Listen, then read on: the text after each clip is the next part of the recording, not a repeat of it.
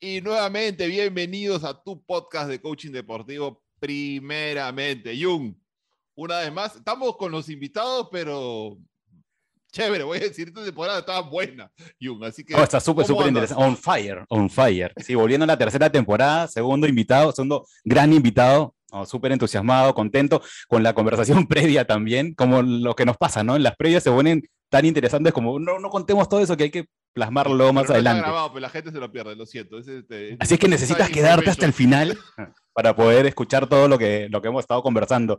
Es un gusto, sí, un, un placer poder compartir este espacio hoy, sí, con José Carlos Fernández, gran futbolista peruano, sí, con experiencia internacional, que va a traernos mucha, mucha experiencia y muchas vivencias. Y vamos a ver qué sale, vamos a ver qué sale, ¿sí? Le decíamos eh, antes que esta no es una entrevista, que tiene que ver con, con, su carrera específicamente, porque lo que nos lleva a nosotros es hablar un poco sobre este desarrollo mental emocional. Vamos a ver por dónde irá esta, esta conversación. Así que, José Carlos, bienvenido y muchas gracias por acompañarnos en este, en este nuevo episodio.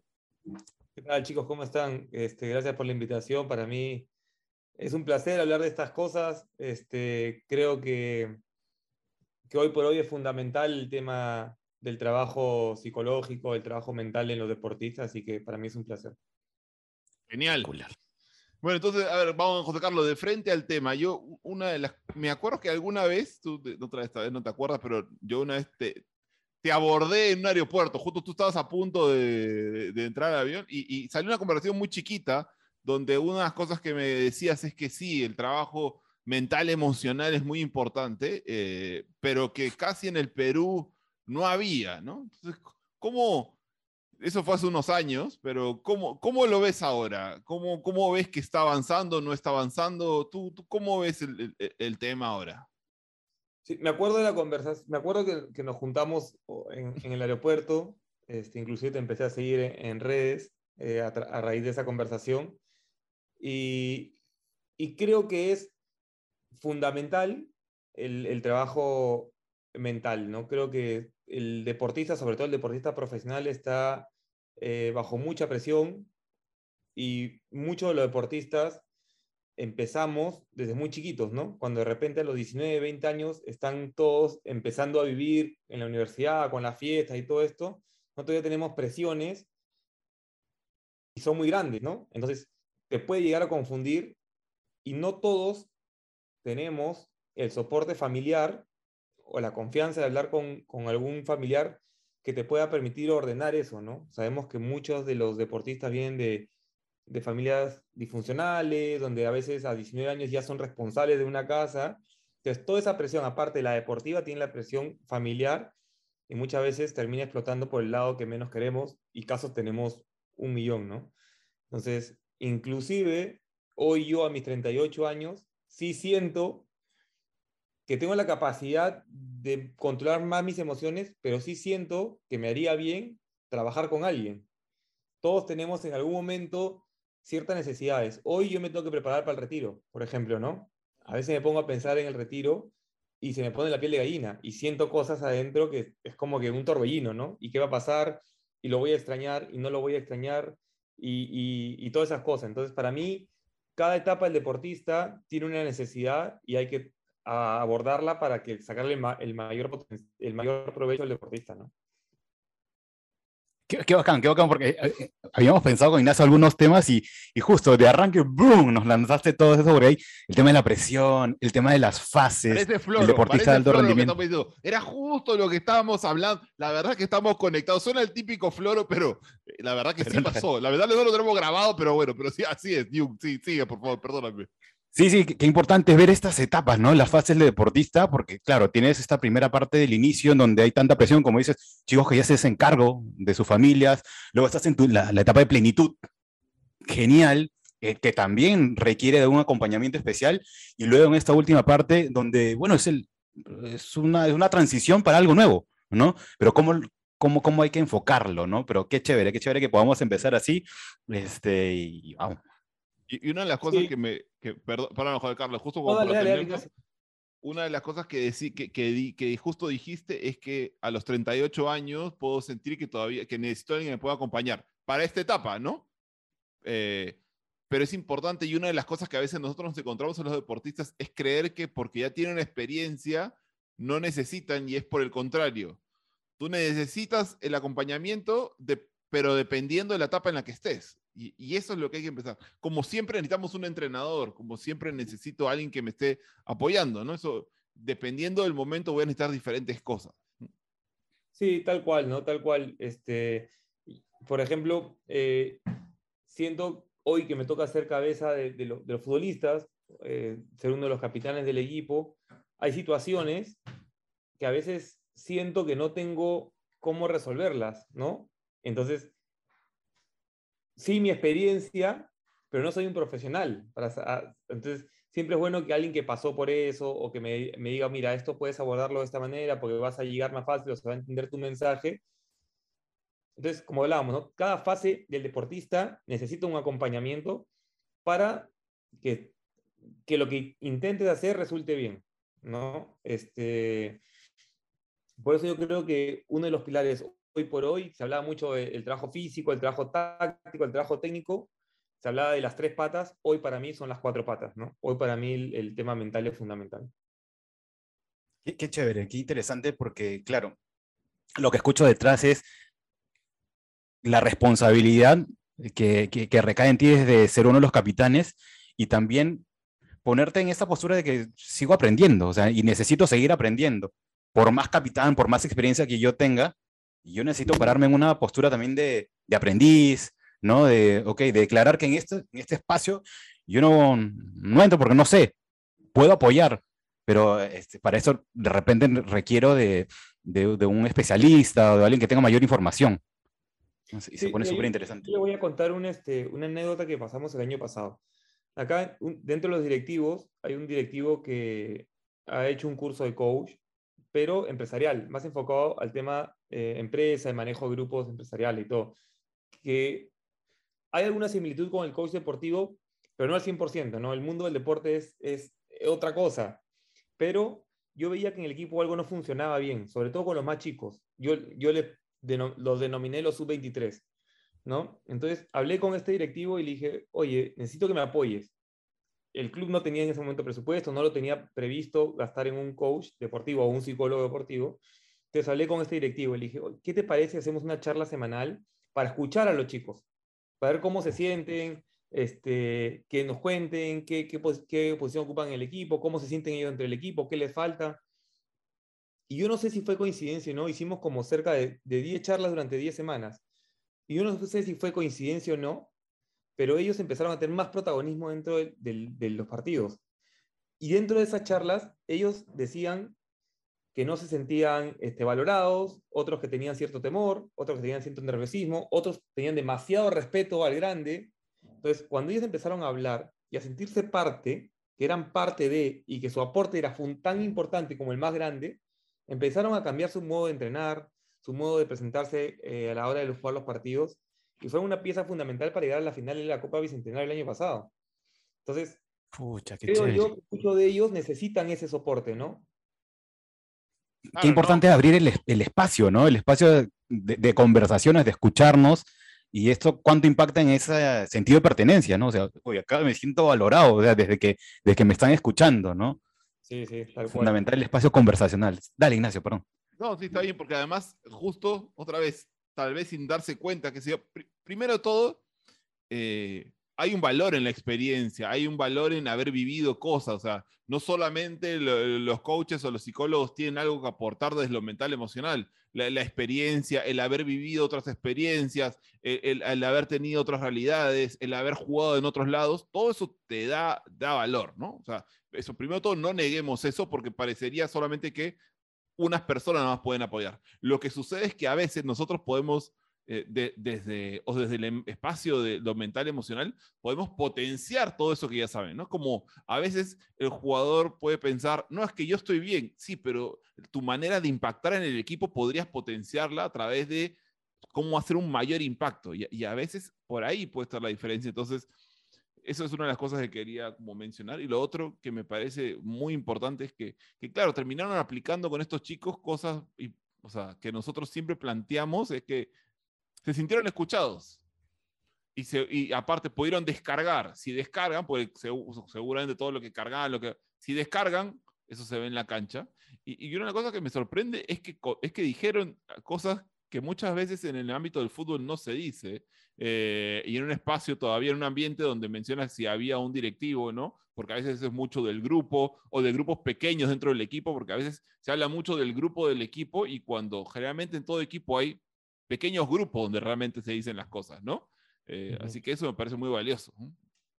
Sí, por eso yo traté de que estén los más chicos, para que como siempre los más chicos se juntan entre ellos, pues, obviamente por, por edad y todo uno tiene más afinidad con el otro, entonces se sentían más en confianza, ¿no? Eh, yo tengo la, la, suerte que me llevo bien con la mayoría, entonces también este, se sentían respaldados por mí y les dije, oye, lo hago esto para, no para que sean titulares o para que, lo hago para su crecimiento, sobre todo personal, porque al final ellos, creo que dos o tres siguen el equipo, los demás han ido a otros equipos y, creo que esa experiencia no se la van a olvidar nunca, ¿no? Este, y obviamente, eh, cuando yo fui chico, tuve suerte de tener compañeros grandes que dentro de lo que se podía hacer en ese momento me aconsejaban y me decían, oye, por acá sí, por acá no. Entonces yo dije, el día que me toque ser lo más grande, voy a tratar de brindarme al 100% de los más chicos para que tengan una carrera larga, ¿no? Al final, este, lo más difícil en el deporte es eh, tener esa vigencia a lo largo del tiempo y porque al final llegan todos, pero pocos son los que se mantienen, ¿no? Eso. Yo diría que llegan pocos y los que se mantienen son muchísimo menos todavía, que eso es, que es, otra cosa. Pero además, aparte, ahora hay un, algo también dice José Carlos, dado que fueron, creo que contaste que fueron como 10 sesiones, eso también permite, porque seguramente lo que pasó en la sexta, séptima, no fue lo mismo que lo pasaba en la primera. Y, a veces creemos que ya necesito un taller o, ya necesito conversar con alguien. Y la, o sea, si eres técnico estás escuchando esto, si eres jugador o si eres un deportista amateur, quiero que sepas que una sesión o una conversación o un eso puede generar un, puede ser un despertador para algo, pero no va a permitir que se afiance el hábito. Como cualquier entrenamiento deportivo. Un entrenamiento no, no marca que la jugada o el estilo de juego lo tenga, lo tenga puesto el equipo, ¿no? Entonces creo que Creo que también e, e, eso es importante. Y acá un, no sé si por, acá también podemos ir. A mí una de las cosas que me da más curiosidad, José Carlos, es todo esto con el mundo de los libros. Porque eso sí es algo que no veo tanto en el ámbito de, los deportistas en general, eh, sobre todo por la variedad de lo, de, lo, de lo, que se ve, ¿no? Para la gente que sepa todo, todo, el, todo este camino. Entonces me gustaría saber si es que, por una de las cosas que a mí se me, una duda que tenía era, el, el, este, esta relación con los libros y con, con, la lectura y los temas que ves, ¿te ha servido como balance dada la, la falta en algunos momentos de, de, este entrenamiento mental emocional? ¿Sientes que eso te ha permitido tener como un, como un entrenamiento, un autoentrenamiento a partir de la lectura? Un soporte, ¿no? Un soporte desde ahí. Sí, creo que el, el, el, tema de la lectura va primero por un, un, hambre de conocimiento. Este, yo estoy pensando más en mi futuro eh, y para eso quiero prepararme. Y si no puedo viajar por el momento, quiero eh, leer otras experiencias, ¿no? Eh, puedo leer de Guardiola, de Mourinho, de un gerente deportivo como Monchi. Ahora el último libro que estoy leyendo es Fútbolmente, que habla justamente de lo que estamos hablando, del tema mental. Entonces trato de empaparme todo un poquito para preparar. Y la otra cosa que lo hago, y yo siempre le digo a los más chicos esto, nosotros los futbolistas tenemos mucho tiempo libre, demasiado tiempo libre. Entonces, si yo entreno de 9 a 11, 11 y media, pongámosle, y después estoy desde las 11 y media hasta las 8 de la mañana que llego al entrenamiento, sin hacer nada, sentado viendo películas, o chateando, o viendo Instagram, tengo el cerebro totalmente dormido. Y cuando el entrenador vaya y me diga, haz dos toques, y yo hago un toque, o el entrenador me dice, hoy no puedes pasar la mitad de la cancha, y la paso, es porque mi cerebro todavía no despierta y lo tengo constantemente dormido, porque en dos horas se va despierta, pero no lo tienes al 100% despierto como... Entonces, si tú lees, si estudias, le digo, estudien inglés, aunque sea, métanse a estudiar inglés, porque si ustedes están pensando dedicarse a esto y tener el éxito que todos queremos tener, vas a ir a Europa y el inglés te va a salvar. Entonces, métanse a estudiar inglés, computación, este, lean un libro, aunque sea dos horas o una hora en la tarde, para que el cerebro no esté en ese letargo que después cuesta este, despertarlo. Entonces, por todas esas cosas, yo siempre he tratado de estar estudiando algo o estar leyendo o, mantener el cerebro en actividad o hacer otro deporte en las tardes. Este, oiga, que, estoy acá viendo en la playa, saco el skate y me pongo a hacer un poco de skate ahí con, con los bebés.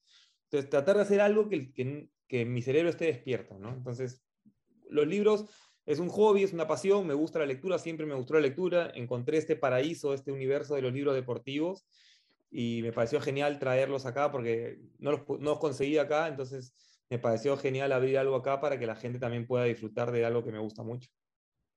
¿Tienes algún libro? ¿Y tienes algún libro que recomendarías así? Así es que hay un, un Pensemos ya no en un profesional, en un deportista amateur que está entrenando, no necesariamente fútbol, pero que no sé, mm. puede ser que esté haciendo triatlón, maratón, este, quiere correr, quiere hacer natación, lo que sea. ¿Hay algún libro que tú dirías, sabes que este, este es bueno? A mí este me gustó, más allá de que los libros son, diferentes para cada persona, pero... Lo, lo, que pasa es que la mayoría de libros que a mí me han impactado son los que han tenido superación, ¿no? Por ejemplo, el de Martín Palermo eh, me pareció buenísimo. No lo recomiendo porque ya no lo imprimen más. Es un libro antiguo, pero me pareció muy bueno porque el tipo pasó todo, le, le pasó de todo, fracturas, lesión de ligamentos, se le murió un hijo, y el tipo siempre, y hay una frase que me quedó grabada de Martín Palermo que era, ni Dios cuando te va bien, ni burro cuando te va mal, siempre intermedio. Entonces, me quedó grabada esa frase, ¿no? Después, el último, el, ahora en vacaciones leí el libro de Marco Van Basten, un tipo que se tuvo que retirar a los 32 años por las lesiones, y cómo él trataba de su, jugó siempre con dolor al tobillo, desde los 17 años que se lesionó el tobillo, toda su carrera la hizo y aún así con ese dolor pudo superarse, lograr ser dos veces este, ganador del balón de oro, este, ser campeón de la Champions League y todo eso, y siendo goleador. Monstruo. Eh, o sea, eso, esos temas de superación, el de Zlatan, es una personalidad rebelde que él tiene, pero es el entorno en el que él se crió y a veces, muchas, muchas veces nos escudamos en que, no, yo vengo de un entorno familiar medio, medio complicado, pero cuando tú mm. tienes esa hambre de superación, esas, esas, tú, tú, estás bien enfocado en lo que quieres lograr, no importa tu entorno, o sea, es lo que tú hagas, ¿no? O sea, tú no tienes la culpa de cómo naciste ni dónde naciste, pero sí eres responsable de lo que tú quieres lograr, ¿no? Entonces, esos libros de superación constante... Ahí está el taller, Yoga. sí, no, está el taller, ahí está, está, está, tirando los temas. Hasta una frase que decimos literal la ha dicho. el, el hacerte cargo, el ser responsable, ¿no? Y, mira, yo mismo me considero una persona que no me gusta tomarme como ejemplo, pero me considero que he tenido superación porque he tenido dos lesiones muy complicadas, una rodilla y una fractura al tobillo. Yo no hice divisiones inferiores.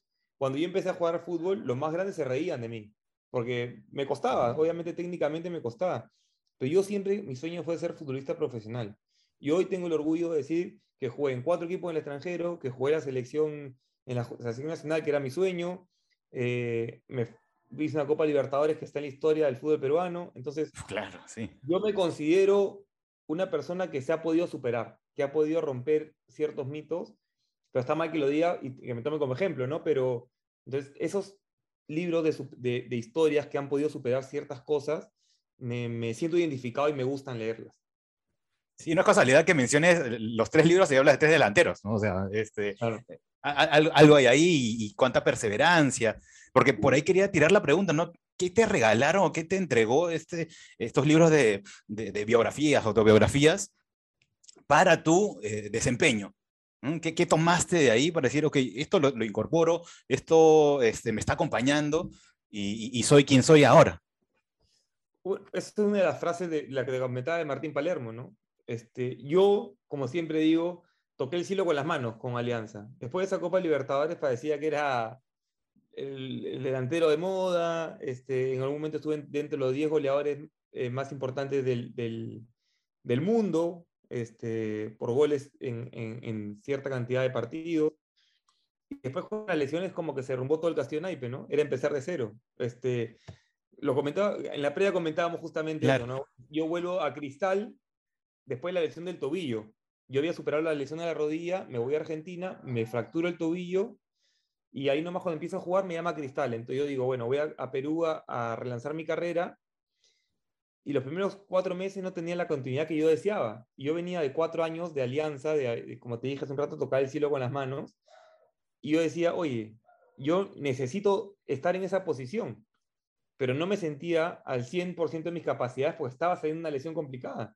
Entonces entraba en trompo, dentro de mi cabeza, decía, oye, no encuentro esa, esas, esa, esa, esa sensación, esa soltura que yo necesito para rendir. Entonces fui donde el psicólogo deportivo en ese momento de cristal y le dije, oye, me está pasando esto. Y me dijo, bueno, lo que tienes que hacer es empezar de cero.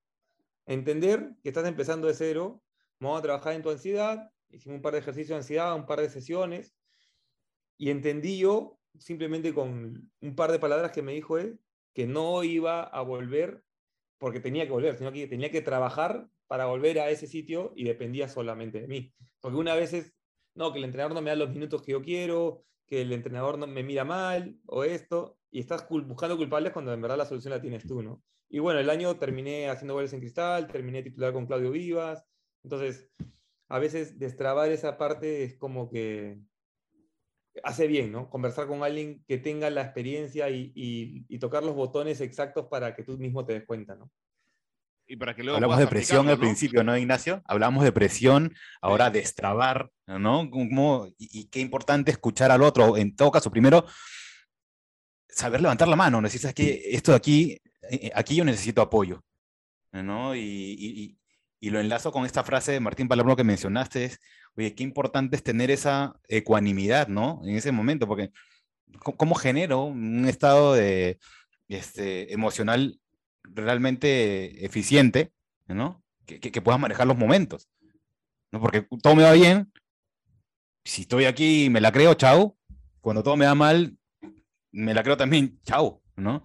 ¿Cómo llego a ese punto medio? ¿Cómo, cómo lo sostengo? Qué chévere también saber decir, que necesito el apoyo de alguien, ¿no? Y, además, y además era como que, que el mundo del fútbol siempre te va a querer llevar un extremo, porque además muchos comen de esos extremos. ¿no? Eso, es lo, que vende de muchos lados y, y, el jugador, y la mayoría de veces los jugadores y sus familias son las que terminan en el medio de eso y, no saben, y no saben cómo y no tienen recursos porque además no los entrenan para eso, cuando eso va a ser fundamental también en su desempeño deportivo, porque su capacidad para poder gestionar esas emociones, que cuando está arriba, saber que me tengo que mover igual de una manera y cuando estoy abajo tengo que hacer esto, para ponerme en el estado ideal para este partido, para este momento, eh, eso es fundamental. Entonces, creo que otra vez seguimos como fortaleciendo la idea de, no solamente conocer sobre el tema, sino además practicarlo, porque eso es una de las cosas que, quiero recordar a la gente que nos está escuchando. Acá José Carlos está hablando de algo que no solamente que él destrabó, sino que luego practicó para que se mantuviera destrabado, porque a veces creemos que, que es como un nudo que se destraba literal y ya nunca más se anuda, y no. Si yo no hago algo, se vuelve a anudar, y se vuelve a anudar, y pasa otra cosa y se vuelve a anudar, o, o porque creo que alguna vez eh, manejé mi inseguridad, ya nunca va a haber inseguridad. No, mentira. Me voy a otro club, aparece. Cambia el técnico, aparece, qué sé yo. Entonces, eh, tú, tú, tú, José Carlos, ¿cómo, cómo ves en el, en el tema de los más chicos? ¿Cómo, cómo, cómo ves la importancia de esto de trabajar lo mental, emocional? Eh, dado este momento, como decías, de, que la, la, otra pata debería ser lo mental emocional. ¿Cómo ves ese tema ahora? Sí, hoy, hoy creo que los padres eh, a temprana edad, porque lo vivo hoy con mis hijos de 16 años, que me toca llevarlos a las academias y acompañarlos a todos estos sitios, veo que los padres no los llevan a los hijos a hacer deporte, los llevan buscando esa posibilidad de que lleguen a ser futbolistas profesionales. O sea, la, presión ya no era la de, de los 19 años que decían, sino es a, a los 14, ¿no? A los 13, a los 15, qué sé yo, ¿no? Sí, entonces hay esa, esa presión que le meten a los chicos y los chicos a esa edad, o sea, ellos quieren jugar simplemente, ¿no? A veces que veo, que veo en las academias que está bien, o sea, darles algún concepto táctico, pero ser tan rigurosos en, cuadricularlos a los 13 años, cuando a los 13 años es diversión, imaginen, inventen, desarrollense, equivóquense, disfrútenlo, y ya eh, presionarlos, ganar, perder, eh, fallaste un gol, te grito, los mismos compañeros tienen, trasladan esa presión, que si te fallas un gol eres malo y no sirves, si te miran mal. Y eso a los 17 años que pueden estar gustando el fútbol profesional, ya no van a querer saber nada del fútbol, ¿no? Si tienen 4 o 5 años con esa presión. Que yo creo que está bueno en las academias porque ha descentralizado un poco el tema del fútbol y la formación. Está bueno que aprendan la técnica y esas cosas desde chicos y tengan un poco más de preparación física, coordinación y todo eso. Está bueno. Pero habría que, hacerlo un poco más integral, ¿no? Eh, educarlos también en la parte mental. Yo entiendo que las academias a veces el presupuesto no da para tener un psicólogo, un coach, pero estaría bueno que lo incorporen y estaría bueno también que incorporen un nutricionista, por ejemplo, ¿no? Eh, van los chicos y terminan de entrenar y en vez de comer un plátano están comiendo, no sé, un McDonald's. está bien, a los, a los 13 años no van a engordar, pero eso que estás consumiendo por dentro te está matando. Entonces, es algo más integral. Obviamente, eh, siempre decimos, ¿no? ¿Qué pasa con el fútbol peruano y todo esto? Hablemos del deporte no hablemos sobre el fútbol, porque éxito en, el deporte no hemos tenido en los últimos tiempos. Entonces, falta verlo de una forma más integral, ¿no? Más profesional, más integral. Yo que he estado en otros lados, he visto que esto se hace de manera integral y por eso nos llevan tantos años luz de, ventaja, ¿no? Y por ahí, yo creo que por ahí vamos a ir, ¿no? Eso que pudo ver en otros lados. Sí, ¿qué, viste en otros lados, no? Hablamos un poco de tu experiencia internacional. ¿Qué viste en, en, esos, en esos lugares? ¿Qué te entregaron? ¿Y, ¿Y qué nos podría servir? A mí me sorprendió mucho el tema de en Bélgica en la pretemporada. Nosotros tenemos la idea de que la pretemporada hay que correr y pesas y todo eso. Y ellos se tomaron la, el tiempo de una semana de pretemporada hacer un campamento que ellos le llamaban el team building, que era construcción de equipo y eran cuatro días de competencias entre equipos. Está bien. O sea, me acuerdo lo que más me llamó la atención y, y que siempre cuento esto, nos dividieron en, cuatro, en grupos de cuatro y nos dijeron, no nos dijeron ni cuánto íbamos a correr ni nada, nos dijeron simplemente arranquen para allá y cada cierto, cierta distancia van a tener una prueba que pasar. Entonces nosotros corríamos sin saber cuál era el final y cada cierto tiempo había una prueba, ¿no? Eh, no sé, armar un rompecabezas. Eh, distintas destrezas. Distintas destrezas, ¿no? Y al final hicimos 42 kilómetros corriendo. Una maratón.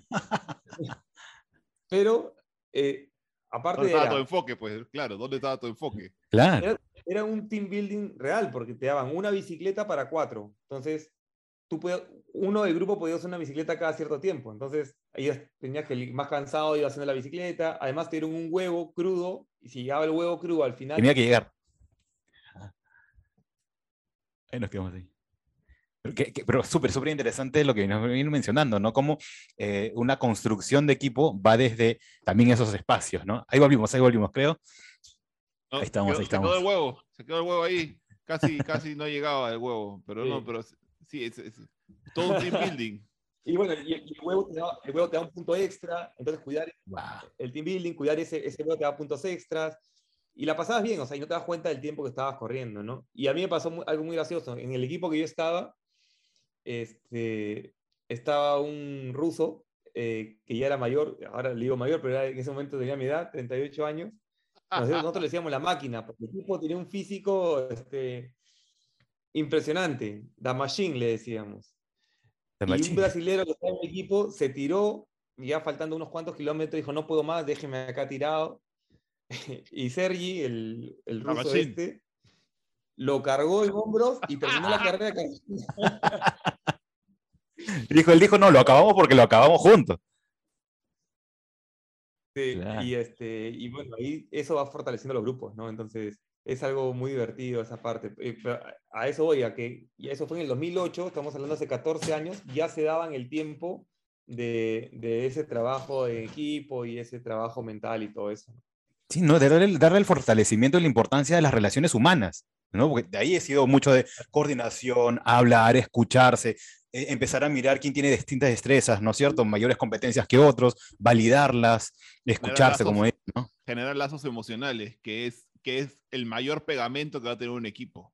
Por eso es que la gente dice que en, los triunfos, pero no es el triunfo, es la emoción que se siente en el triunfo o en las derrotas más fuertes y que el equipo sale, porque el lazo emocional es, e, e, es, esa es la diferencia. Y una de las cosas que a mí me, me, llama mucho la atención de lo que cuenta José Carlos, eh, y esto otra vez para, para que nos escuchen las personas que quieran empezar a insertar esto, que no es un tema separado, porque a veces los equipos quieren como, ok, eh, traigan a alguien para que dé una charla, da la charla y, es como algo que viene de afuera, lo meten, se hace eso y lo sacan.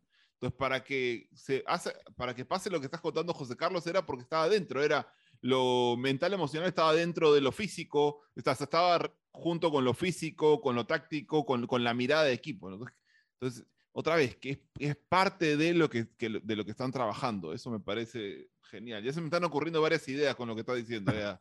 Ya tenemos, hay, como varios conceptos, ¿no? También varios conceptos de repetición. Tenemos para el, Paco y Pace. Sí, viene, esto de, del generar el darte cuenta, pero el darte cuenta y hasta ahí eso no basta, ¿no es cierto? Es qué hago con lo que me, con lo que me di cuenta, ¿no? Y cómo lo sostengo en el tiempo. Algo que mencionamos mucho nosotros es eh, que la práctica es la madre de toda habilidad.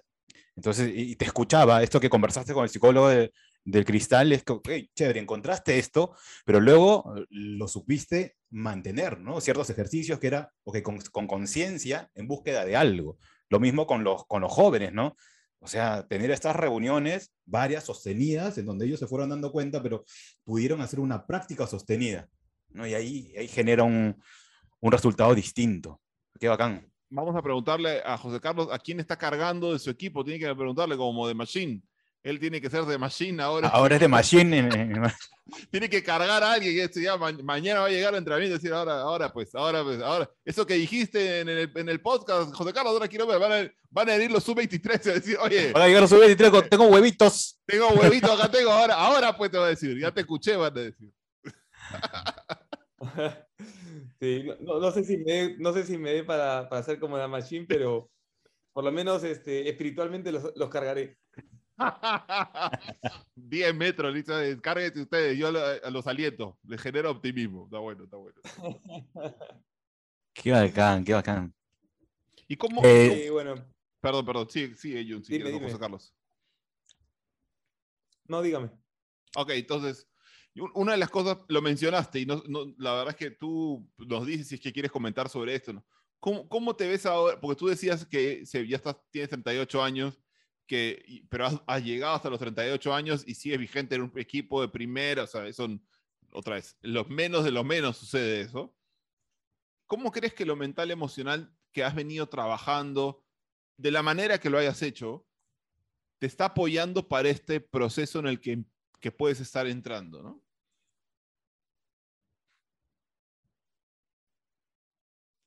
No, no, te, no te escuché la última parte de la pregunta. si es como, es, esto, esto que tú has venido trabajando por lo que lees, por lo que viviste, por tu experiencia, todo que esto que de alguna manera ha tenido un impacto en, tu entrenamiento mental y emocional, ¿cómo sientes que te está preparando para esta etapa en la que entras a tus 38 años hacia, hacia tal vez una, parte, un lapso final de la carrera como futbolista y tal vez el inicio de otro tipo de carrera, dependiendo de lo que decidas?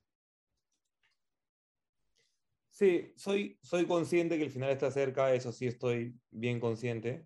Este, a veces cuando me pongo a pensar en, que se va a acabar, eh, me surgen un montón de cosas adentro. Eh, una incertidumbre, eh, tristeza, el, melancolía, todas esas emociones que, que se me van generando adentro. Todavía no lo he aterrizado como diciendo, bueno, todavía no le he puesto un final, digamos. Creo que el día que yo le ponga un final voy a saber realmente cómo manejarlo, ¿no? Todavía no he dicho, bueno, hasta esta fecha juego. Si bien es cierto, tengo eh, pensado, pero no lo he decidido, ¿no? Tengo como decir 90% tengo una fecha, pero no la quiero decir porque puede pasar algo en el camino y, lo puede alargar, ¿no? Pero, pero creo que el día que lo aterrice realmente diga, no sé, pues eh, acá en tres meses se acaba, ese día realmente voy a saber cómo tendría que manejarlo, ¿no? Pero sí me generan muchas cosas cuando lo pienso, este, hasta emoción, porque creo que se me abre una nueva etapa, creo que me he preparado para el siguiente paso, he estudiado para técnico, he estudiado para gerente deportivo, entonces me siento preparado para seguir metido en el fútbol, que al final es lo que me apasiona y por eso me genera tanta melancolía el no estar metido en el fútbol. Creo que voy a seguir metido en el fútbol, voy a buscar estar metido en el fútbol. Entonces, por ese lado también me genera una emoción de estar desde el otro lado, ¿no? Pero no te puedo negar que es algo que vengo haciendo desde hace 20 años y obviamente que se acabe es duro, ¿no? ¿Tu libro? ¿Se viene tu libro entonces ¿Viene tu libro? me han a raíz de todo esto de la librería me han dicho, ¿vas a escribir un libro? Le digo, mira, yo soy, no, no soy muy bueno escribiendo, este, pero este, nunca sabe, de repente algún día me anime y puedo contar algunas experiencias, sobre todo contar experiencias, ¿no? Creo que al final de eso se trata, trasladar lo que has vivido a los más chicos para, para que no les pase, ¿no? Y yo cuando... Dilo, dilo, dilo. Cuando, Llegué, cuando llegué a Ucrania llegué muy excedido de peso, que acá no me, no me era un, este, un impedimento para jugar. Llegué a Ucrania y casi me regresan. Entonces, ahí realmente le tomé importancia a la nutrición. Entonces, hoy a los chicos les digo, oye, no esperen llegar a Europa y equivocarse como yo, sino háganlo de ahorita el cambio, ¿no? Te digo, por ejemplo, lleguen temprano. ¿Por qué cuando vayas a Europa sí vas a llegar temprano y no lo hagas acá? ¿Cuál es la diferencia? Allá sí y acá no. Acostúmbrate acá. adquieren buenos hábitos porque después cuando vayas allá no te va a costar esa adaptación que le decimos, ¿no? No se adaptó. Bueno, llega ya adaptado entonces. Qué chévere. Que, Escucho y... Sí, dime, perdón. y, creo que es lo mismo que estás diciendo, José Carlos, justo lo mismo que estás diciendo. Cuando llegue ese momento, esa fecha que tal vez tienes pensada el 90% o el sea la que sea, todo esto que vienes entrenando y practicando va a hacer que ese proceso sea, no te digo que no vaya a ser, no tenga dificultades, pero tu transición seguramente va a ser mucho más fluida, dado todo esto que vienes entrenando, como, como cualquier partido, como cualquier campeonato, tu entrenamiento previo. Así que yo celebro eso, la verdad. Jung. Sí, sí, lo que es que la transición es emoción como tal, ¿no? Entonces lo, lo, vamos viviendo y ya en el momento que llega, llegará con lo que llegue, sí, pero habiéndolo visualizado, habiéndolo sopesado, ya es mucho, muchísimo mejor manejado, ¿no? Eh, te escucho y yo escucho a un alguien no solo con experiencia, sino que como con maestría, ¿no? Con, con querer entregarle algo a los demás, ¿no? Como que hay un mensaje detrás, hay algo que busca cuidar. Yo escucho, te escucho, José Carlos, como alguien que, que quiere cuidar a los demás, ¿no? Y, me parece tan, tan humilde, ¿no? Desde eso, tan, no tan noble, digo, ¿no? Es que eso, eso me, me, me impacta y me, genera mucha, mucha alegría escucharlo. gracias por eso, ¿no? Lo que pasa es que, lo que pasa, Jung, es que yo realmente, yo soy un apasionado del fútbol, amo el fútbol, eh, la verdad, y, y, quiero que todos los, los, que, los que se quieren dedicar a esto le entreguen al fútbol lo que realmente el fútbol merece. Este, que no vengan a, siempre le digo, ¿no? Tú quieres vivir del fútbol, pero ¿qué le das tú al fútbol? ¿No? Tú quieres del fútbol fama, dinero, que te vaya bien, éxito, ¿y qué le estás dando al fútbol? ¿Le estás dando lo suficiente para que el fútbol te devuelva? Entonces, eso para mí es inculcarle a los chicos, oye, esta, esta profesión es linda, esta profesión te da muchas cosas, pero tú también le tienes que dar muchas cosas. Entonces, disfrútenlo, aprovechenlo. Como decíamos, los menos de los menos llegan. Y bueno, ya te tocó a ti, estás acá. Ya estás ahí, ¿no? Aproveche, pues, ¿no? O sea, entrégale al fútbol todo lo que te pide. Porque el fútbol te va a dar, tarde o temprano te da. Genial, genial. Y en esto, en esto como que la vida es una gran, perdón, el fútbol es una gran metáfora, ¿no? como, como, como la vida misma. En esto de dar y recibir, mira, acá tenemos algo, una sorpresa. No lo te habíamos dicho, es una sorpresa. Eh, y siempre con todos los invitados. ¿sí? El precio es, no mentira, no mentira. el invitado, el invitado que llega tiene dos, dos, este, dos momentos. Uno en donde recibe una pregunta del invitado anterior, una pregunta, ¿sí? y luego tú vas a dejarle una pregunta al siguiente invitado. Es como es nuestra, eh, ¿cómo decimos? Nosotros nuestro ritual. nuestro ritual, nuestro ritual de la pregunta. y te cuento quién nos deja la pregunta. Sí, sin nos deja saber la pregunta. quién venía, sin saber, nunca sabe ah, eso sí, claro. pregunta. no se sabe, no, sabe quién viene, pero, pero deja, ¿no? Deja la pregunta. Esta pregunta te la hace Walter Zafarian. ¿sí? Walter Zafarian, reconocido deportista, perdón, este, periodista deportivo, coach también, muchísimos años este, en el coaching, y te deja la siguiente pregunta. La tenemos ahí, Ignacio, por favor. La, producción, no tendremos aplauso, pero tenemos esto. a ver, ah, creo que está justo ahí, a ver. ¿Qué cosas y qué momentos lo llevan o la llevan, porque no sé si es un hombre o una mujer, a tomar las decisiones más importantes, o lo llevaron o la llevaron a tomar las decisiones más importantes de su vida? ¿Y cuál ah. fue la decisión más importante de su vida? Wow, pote. Ahí está, a ver, hasta Jung, ya estaba, pero ahí con la ilusión la pregunta, pero no, no es para ti, Jung, es para José Carlos.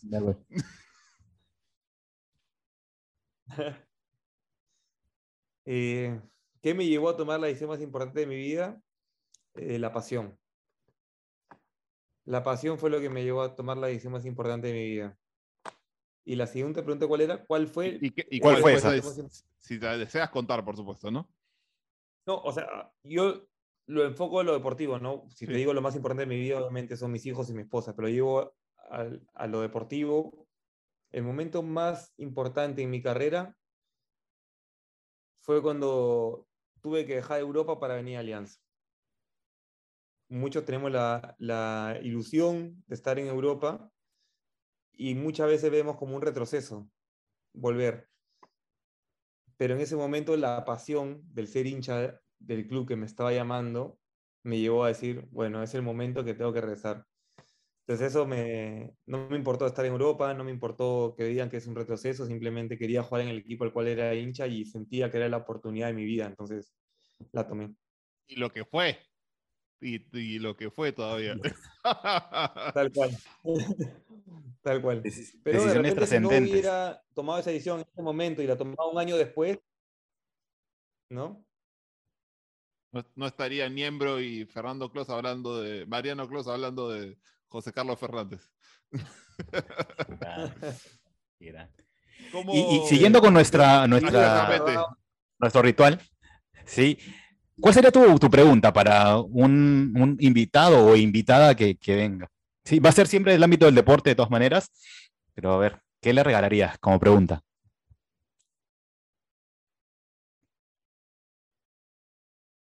ante una caída tan, una caída fuerte, hablemos de una derrota importante, hablemos de una lesión importante, ¿qué crees o qué te, o qué te sostuvo? ¿Qué crees que te sostendría o qué crees que te sostuvo en ese momento para poder seguir eh, adelante y seguir intentando tener éxito? Ah, perfecto. Me gusta. Yo digo, yo digo, mira, José Carlos, te voy a decir una cosa. La mayoría de las personas que has dicho, te aseguro, casi pongo plata, que no escribieron su libro solo.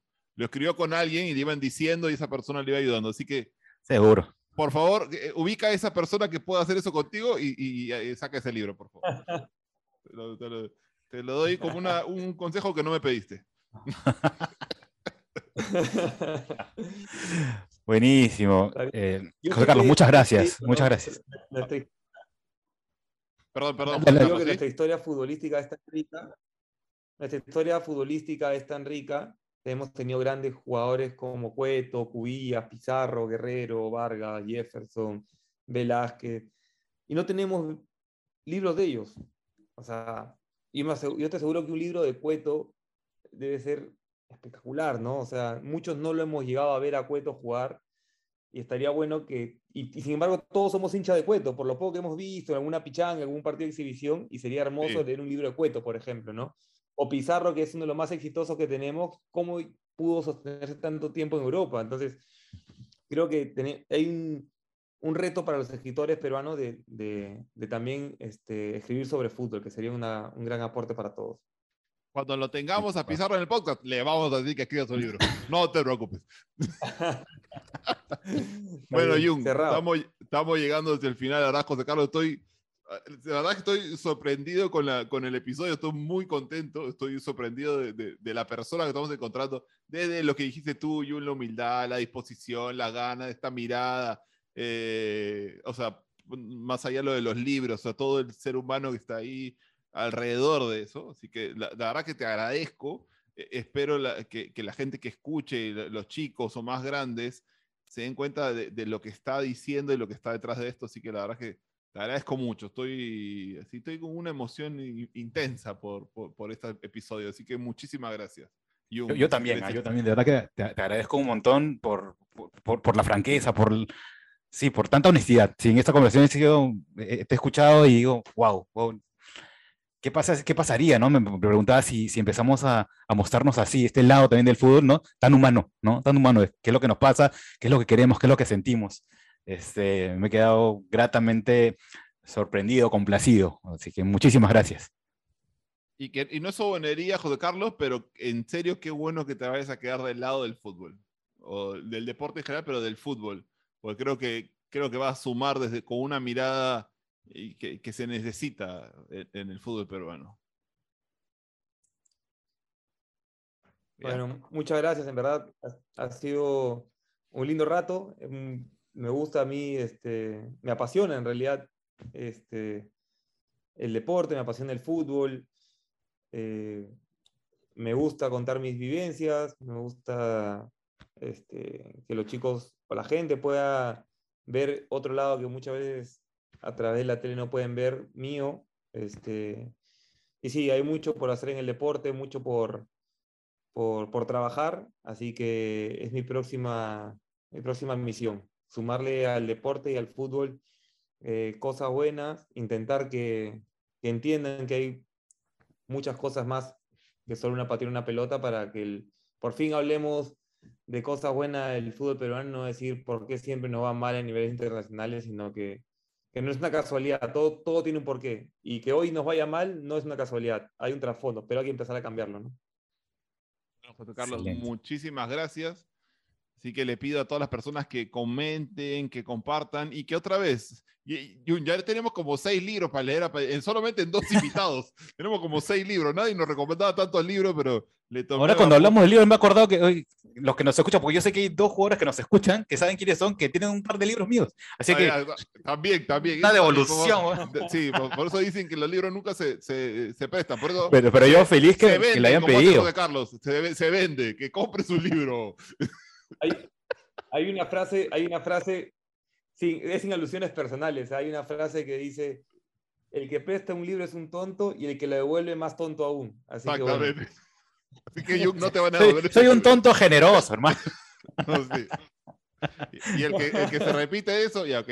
Pero bueno, José Carlos, muchísimas gracias y muchísimas gracias a todos que ya saben, por favor, comenten y sobre todo díganos también de qué temas quisieran hablar ya, ya vamos a, creo que vamos a poner una encuesta, y ya tenemos como cuatro libros eh, para... Sí, ahí la preguntamos, bueno, una encuesta para que la gente decida, que la gente decida qué libro quieren que leamos, porque José Carlos también tenemos algún episodio donde hablamos sobre algún libro y lo desagregamos y ponemos sobre cómo aplicarlo y qué sé yo. Así que bueno, muchísimas gracias a todos. Jun, para cerrar.